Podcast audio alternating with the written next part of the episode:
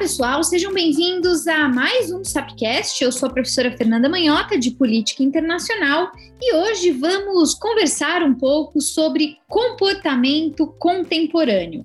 Você que acompanha o Sapcast há mais tempo sabe que nessa temporada a nossa intenção é sempre trazer conteúdos mistos. Então, em alguns episódios, nós exploramos as especificidades do CACD, do concurso de admissão à carreira de diplomata, falando sobre as disciplinas, o edital, dicas e orientações de estudo, enfim para você que quer seguir nessa carreira. E em outros momentos, nós nos dedicamos justamente à discussão do contemporâneo, de atualidade, sobre aquilo que está na ordem do dia. Mas nem só de política e de economia é feito o mundo contemporâneo. Aliás, muito além disso, existe uma dimensão sociológica, uma dimensão antropológica, que orienta inclusive as preferências no campo mais tradicional da política. E para dar conta de entender e discutir um pouco dessas abordagens da globalização, do mundo atual, é que eu tenho a alegria de receber aqui hoje o professor Vitor Greenberg. Vou pedir para o professor Vitor se apresentar, falar um pouco mais sobre a formação, os interesses dele, mas antes de tudo, queria dar as boas-vindas. Professor, obrigada por ter aceito o nosso convite, seja bem-vindo e, por favor, esteja à vontade para contar um pouco do que te trouxe até os estudos sobre comportamento contemporâneo. Imagina, Fernando, o prazer é meu de estar aqui com você e com o pessoal. Eu sou formado em Relações Internacionais pela FAAP, e aí depois, diferente da galera aí que queria seguir com a vida diplomática, eu acabei indo para um caminho mais de estudos multidisciplinares. Minha primeira pós-graduação foi em mídia, política e sociedade, justamente porque eu queria entender um pouquinho mais sobre como os aspectos comunicacionais interferiam né, nos processos políticos. Na sequência, eu fiz um mestrado em comunicação e aí foi que eu tive esse olhar mais contemporâneo, uma pegada mais de sociologia e antropologia contemporânea, e foi principalmente onde eu caí nessa área com esses estudos e promovendo essas reflexões que hoje acabou intersectando com algumas né, das principais discussões no campo de relações internacionais, que é o que eu ensino em algumas das disciplinas que eu ministro na FAAP.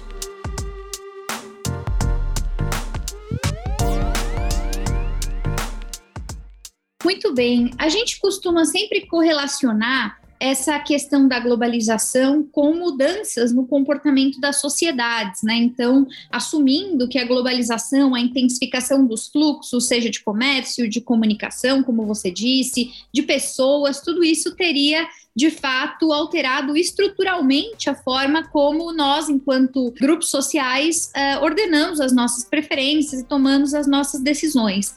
É, como você vê né, a globalização como essa força motora, né? Quando alguém fala em globalização como desencadeadora desses processos de transformação social, o que é que soa aos seus ouvidos? Essa é uma ideia muito recorrente e muito presente em diversas áreas do estudo, né? O problema é que quando a gente debate globalização, a gente se prende num debate meio ovo-galinha, né? O que, que veio primeiro? A globalização mudou a sociedade ou as transformações na sociedade que desencadearam a globalização? E eu acho que passa um pouco pelos dois momentos, né? O que a gente percebe é que existem várias forças de influência que transformam um comportamento social.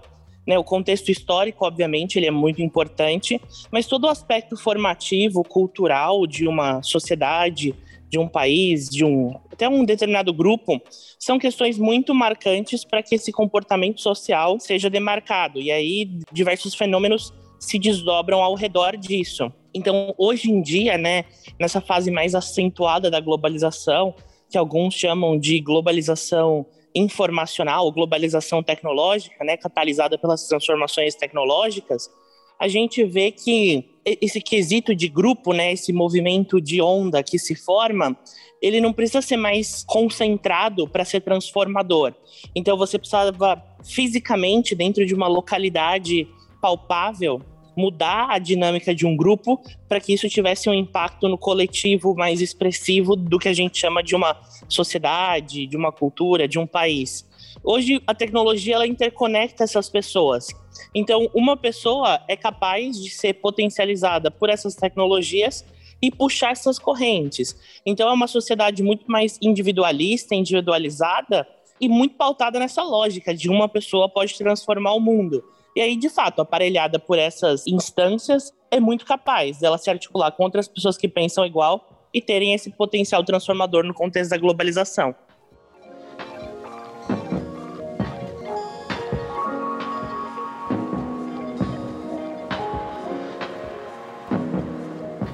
Enquanto você falava, me vinha à mente um conjunto de autores, assim, me passou pela cabeça Ulrich Beck, com a história da sociedade de risco, me passou pela cabeça, evidentemente, o Zygmunt Bauman, com a história do mundo líquido, e, claro, o Manuel Castells, com a ideia da sociedade em rede. Eu queria entender, com base nessas abordagens e em outras que você ensina, é, o que nós poderíamos ter em mente como ferramentas que ajudam a explicar, a entender esse mundo, né? Quais abordagens você destacaria dessa sociologia contemporânea? Eu acho que de alguma forma o Bauman acaba sendo, dentre os autores, o mais abrangente nessas discussões, porque ele se dá o trabalho de olhar tanto o indivíduo quanto a sociedade e tentar entender as transformações que esses dois atores, né, essas duas instâncias, vamos dizer assim, acabaram passando e, chegando na conjuntura atual.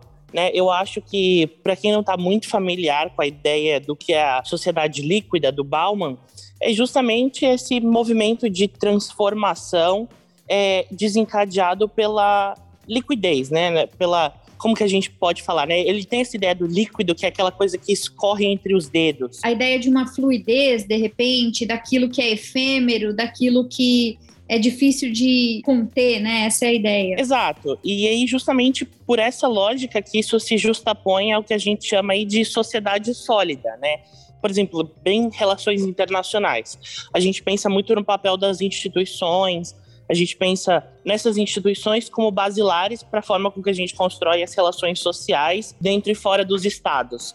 E aí Bauman tem uma abordagem muito interessante sobre isso, de que justamente essas instituições assim como várias outras que a gente conhece, como o trabalho e a família, elas perdem um pouco desse caráter sólido, desse caráter previsível, desse caráter fechadinho, bem caracterizado, que elas tinham em momentos anteriores.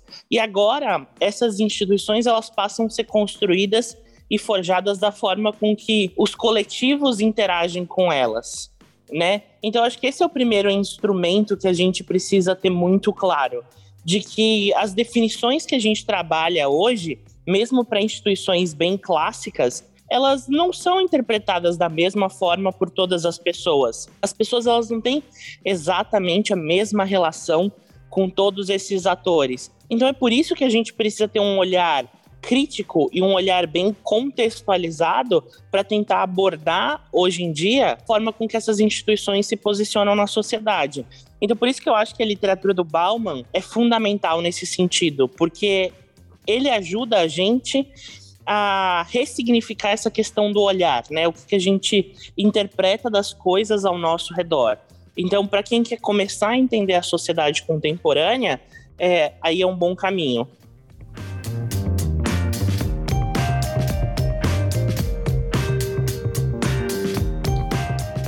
Consequências né, da, da vida no mundo líquido, porque, por um lado, o mundo líquido ajuda a explicar as novas relações sociais que se impõem, né, e como nós nos organizamos enquanto grupo, ressignificando, como você disse, o papel das, das instituições, enfim, o papel do próprio indivíduo nesse meio social, mas ele traz, sem dúvida, uma série de novos desafios, né? Porque, afinal de contas, nós temos uma realidade em momento transitório que ainda convive, de certa maneira, com a realidade anterior, e esse dito mundo pós-moderno, ele é um mundo muito desconstruído, ele é um mundo carente de alguns esteios, né? Então, como é que fica a sociedade contemporânea que se vê liquefeita mas sem necessariamente uh, uma nova ordem clara que possa impor algum tipo de orientação para esses grupos sociais, né? A gente fala, ah, os partidos políticos já não fazem sentido como faziam antes, a educação não é a mesma, a forma como nós lemos, a, a família não é mais igual, a forma como a religião interpretada também mudou, mas tudo vai se desfazendo sem que necessariamente outras coisas apareçam no lugar. Que, que desafios isso gera, né, para quem está olhando para essa sociedade? Olha, eu acho, eu sempre falo isso em aula, que a gente pode tentar imprimir num microcosmos um pouquinho dessa observância para tentar entender justamente esses questionamentos que você fez. Então tem aquela máxima, né, de que a vida imita a arte e vice-versa. Então, pegando próprios exemplos que você falou, assim, dessa questão de como que essas instituições estão moldadas a partir de diferentes lógicas. A comunicação, ela passa por muitas dessas transformações e muito do meio, né, em que essas transformações, esses debates acontecem, também estão calcados nas comunicações. A gente nunca viu as redes sociais, e as mídias de massa serem tão importantes, tão relevantes quanto esse momento que a gente está vivendo. Então a gente olha, por exemplo, essas pessoas que acabam surgindo nas redes sociais, tipo TikTok, Instagram. Pessoas que não fizeram nada particularmente expressivo, notório, histórico, e até tinham galgado uma fama completamente diferente da que elas aproveitam hoje. Esse é um exemplo nítido, por exemplo, do Felipe Neto no Brasil, que era um youtuber, muitas pessoas achavam o gosto questionável de alguns dos conteúdos e hoje se tornou pivô de grandes debates sobre a revitalização política do Brasil, inclusive sendo chamado por mídias muito tradicionais, deu entrevistas, por exemplo, para o New York Times, fala em nome de grupos no Brasil em inglês, lá fora.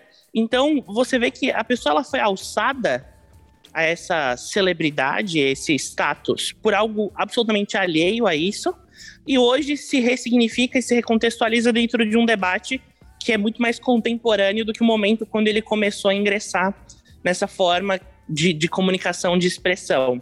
Outras coisas que a gente tá, às vezes não pensa muito sobre essas transformações sociais é o quão rápido que as coisas caem num revisionismo, né? Porque como a gente transforma tanto, a gente geralmente fala, nossa, a sociedade ela mudou tanto que às vezes a gente precisa parar e refletir sobre o que era aceito e o que não era aceito.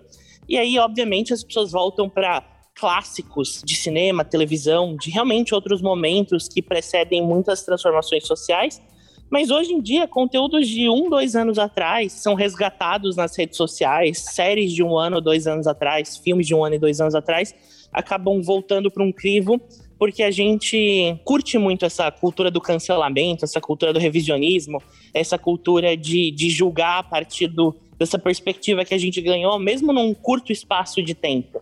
Então, é justamente por essa dinâmica que a gente acaba guiando né, as nossas referências na, na sociedade contemporânea. A gente é, é muito imediatista na forma com que a gente se expressa. Então, não é que faltam referências, eu acho que talvez seja o oposto. Como a sociedade é muito individualizada, ela tem uma abundância de referências. E essas referências estão galgadas na lógica da liquidez. Então, elas estão em constante transformação e o que hoje serviu para fazer um julgamento, amanhã pode não servir e vice-versa. Então, a gente tem muita insegurança no que diz respeito a pensar, se posicionar e criar coisas, justamente porque com a mesma facilidade com que a gente criou algo, isso pode ser transformado num contexto mais amplo.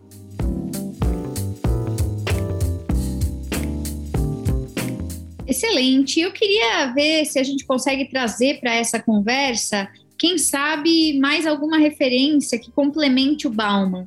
Nesse seu trânsito pelos mais diversos autores, né, que têm discutido da tecnologia, o universo dos afetos, é, quem você sugeriria como um complemento de leitura que ajuda a jogar luz sobre essa questão do mundo líquido para além do Bauman? Tem alguém que você destacaria, que você poderia compartilhar com o nosso público? Eu acho que depende muito do, das inflexões que você vai fazer, né? Porque o Bauman ele traz uma abordagem muito filosófica, sociológica para o debate. E aí, conforme você vai se adensando em diferentes frentes de debate é, sobre essas transformações, você tem outros autores que entram e aparelham essa discussão com às vezes abordagens que nem são tão recentes assim. Você olha, o, o Manuel Castells, que você citou lá no começo, ele é um grande sociólogo espanhol E o, o foco do, da discussão dele, o foco dos trabalhos dele, né, principalmente, giram em torno da sociedade por lógicas estruturantes, pelo olhar das instituições e pela lógica das ferramentas de comunicação. Então, né, a grande trilogia né, em que o Sociedade em Rede está é, inserido é justamente uma grande reflexão sobre como a comunicação transformou. Então, ele é um autor que é muito positivo nesse lado. A gente tem autores, por exemplo, como o Gilles Deleuze, que já é um contemporâneo do Foucault, que olha por essas transformações já num contexto um pouco mais específico, né? Ele pensa pela lógica das instituições, algumas dessas transformações é, no âmbito que a gente discute sobre a sociedade de, de vigilância e de punição, né? Que é um, são alguns dos debates mais contemporâneos e ajudam a fomentar nesse sentido. Você tem autores como a Eva Illows, que acabam discutindo aspectos que dizem respeito à forma com que a gente se relaciona na sociedade, e aí também tem uma abordagem sociológica bem interessante. Então são diversos autores e depende muito do que cada um vai querer observar nessa sociedade altamente plural.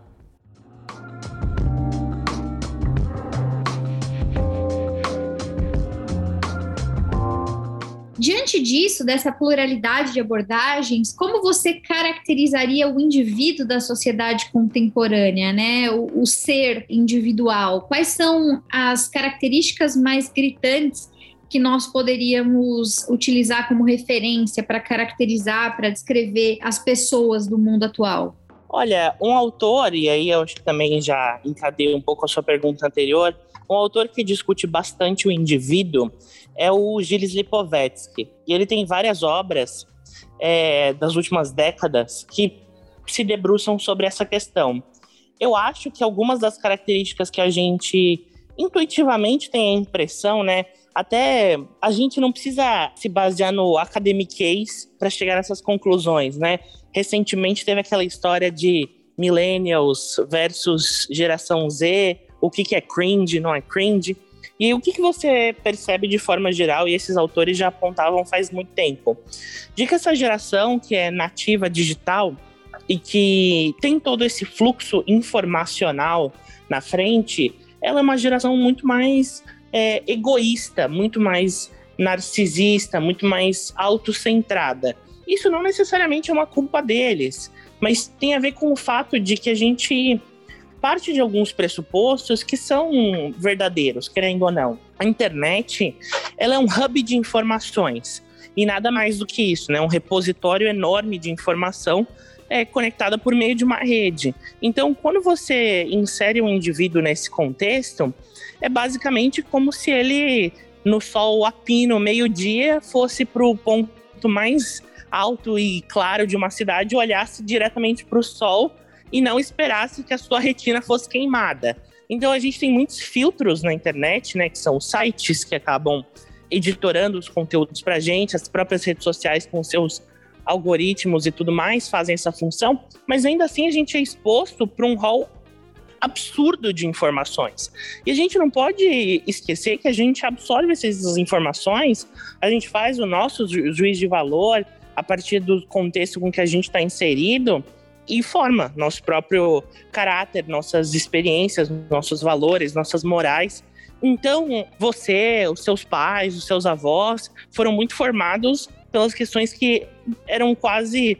Hoje em dia a gente pode olhar com um olhar mais artesanal, que eram passados de avô para pai, de pai para filho, porque era assim que a cultura e a informação se forjava, né? Você carecia muito desses referenciais dentro de casa para se formar. Hoje não, com poucos meses, com poucos anos, você já tem acesso a todas essas informações por meio de filmes, de séries e a própria internet. E, e isso faz com que esse indivíduo precise ser autocentrado, ser narcísico, se colocar nesse contexto para que ele consiga formar quem ele é. Então ele não fica satisfeito em receber de forma, vamos dizer assim, alimentada quem ele é, o que, que ele quer, quais são as ambições, os desejos dele. E justamente porque as próprias informações nesses meios estão em constante transformação, ele também está em constante transformação. Então, essas são características basilares de qualquer geração e que a gente vai permanecer observando. É, esse egoísmo, esse narcisismo não são características necessariamente negativas. porque de alguma forma por estarem preocupados com eles mesmos, eles estão preocupados com o futuro deles mesmos. Isso faz com que eles se engajem em questões que anteriormente não eram pensadas, como, por exemplo, questões de igualdade de gênero, igualdade racial, é, pluralidade religiosa, questões que envolvem o meio ambiente, futuro do planeta, sustentabilidade. Então, são transformações que são palpáveis, estão atreladas com essas questões da modernidade e que são altamente relevantes para esse debate contemporâneo.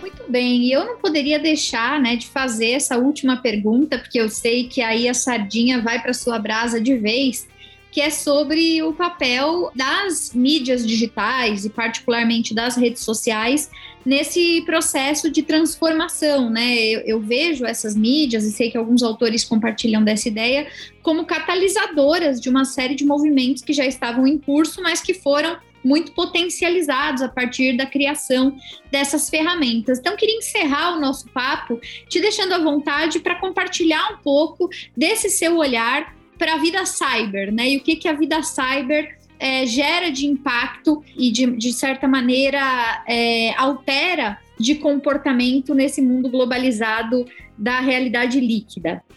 É, eu acho que só isso dava um podcast inteiro de mais 10 horas. Mas, de forma geral, eu acho que as redes sociais elas são o principal mal, entre aspas, por outra expressão, vamos falar debate, né, para não conotar negativamente, mas são o principal debate do século XXI. Né? Lá atrás, quando o Facebook começou a se alçar como essa empresa figurando um pouco do que ela é hoje, a ideia era move fast and break things, né? E Mark Zuckerberg falava bastante isso. Esse era o lema do Facebook: move fast and break things né? A piada que a gente costuma fazer é que ele se moveu tão rápido que ele só quebrou a democracia moderna. E a gente hoje vive em cima disso. É, então, é, não é pouco expressivo o fato de que as redes sociais hoje são a forma com que as pessoas se expressam, consomem entretenimento, consomem informação. É, é e o que antes era pautado por instituições, né, como as mídias tradicionais, é, ligadas às práticas jornalísticas, hoje são ah, tratadas da mesma forma com que a opinião de qualquer pessoa postada nesses canais. E, e por que, que isso é um desafio? Porque não existe responsabilização, né? Essa fenomenologia das redes sociais está atrelada àquele conceito que já está até meio datado do que a gente chama de internet 2.0 que é do User Generated Content. Então, o usuário como criador do conteúdo. E aí você responsabiliza esse usuário, mas você não responsabiliza a empresa por trás. Então, a empresa tem pouquíssimo estímulo a prezar pelas mudanças que os estados tentam pregar para controlar esse meio, porque elas se escoram justamente nisso, no fato de que, olha, eu só sou um canal. Só que esse debate é muito mais amplo do que isso e, e vai precisar ser expandido, porque não é só isso. Porque empresas de redes sociais não deixam de ser empresas inseridas na lógica capitalista. Então tem todo um debate sobre privacidade, sobre ganhos comerciais atrelados a conteúdos autênticos e falsos, que são pivôs das principais discussões jurídicas que a gente vê hoje em dia. Né? Recentemente, é, o Google foi multado por não remunerar de forma apropriada jornais que ele usava dentro das ferramentas deles. É, as redes sociais já foram também intimadas em diversos fóruns por isso, porque o jornalismo profissional, né, do jornal impresso, é, acabou morrendo, né, ou pelo menos está severamente ferido pelas, pela revolução digital. E, e ele tentou migrar para um modelo digital só que ele foi tratado da mesma forma que qualquer usuário. E isso acabou tirando um pouco da competitividade do segmento. E muitos governos estão reagindo a isso, reagindo de forma tardia, mas reagindo. Então as redes sociais são justamente esse catalisador, como você chamou, para todas essas transformações. Elas acabaram se tornando muito mais do que os seus criadores pensaram lá atrás, né? Recentemente a gente vê os protestos em Cuba e aí a resposta do governo foi justamente atrás de bloquear as redes sociais. e isso já denota para a gente o quanto que elas estão galgadas nessas transformações sociais. E os governos sabem disso, e para bem ou para mal, esse é um debate que a gente vai ter que ter nos próximos dias, semanas, meses e anos.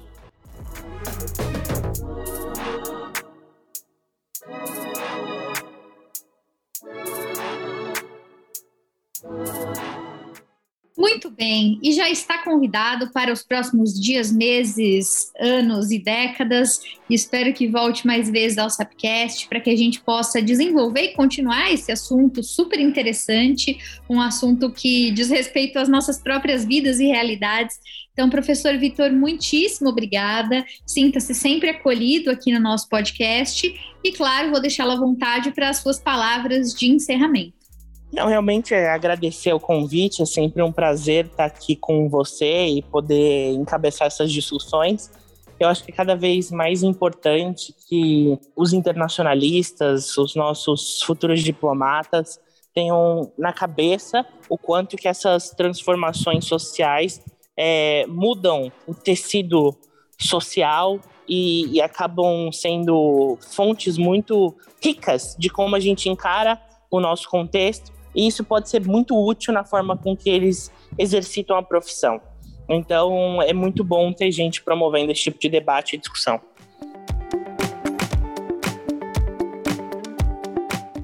Bem, pessoal. E eu vou recomendar, claro, que vocês acompanhem o Sapcast, que deem uma olhada nos episódios anteriores. Temos muito conteúdo já produzido aqui.